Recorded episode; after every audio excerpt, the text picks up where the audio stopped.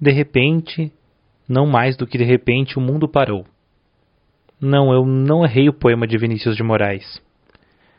Mas eu lembrei dele, o famoso soneto da separação, para dizer que foi preciso parar o tempo para você voltar para casa e ficar em casa. Que ironia, não?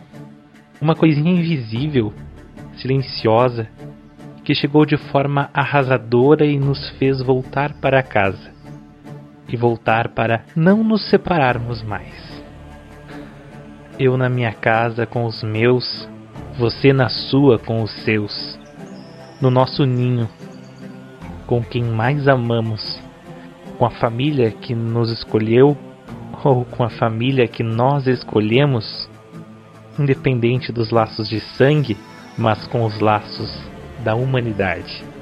Então, de repente, chegou a hora de olharmos para nós mesmos e lembrar dos pedaços da humanidade que fomos levando embora de casa ao longo do tempo.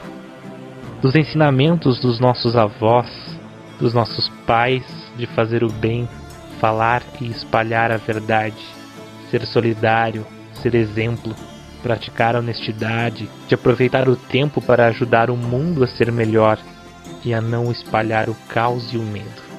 Coisas tão simples que independem da tecnologia e que fomos esquecendo, mas que agora podemos trazer de volta para casa, de volta para eles e com eles.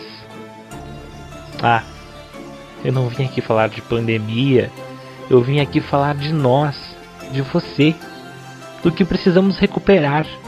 Podem me chamar de idealista, mas eu acredito que todos nascemos bons.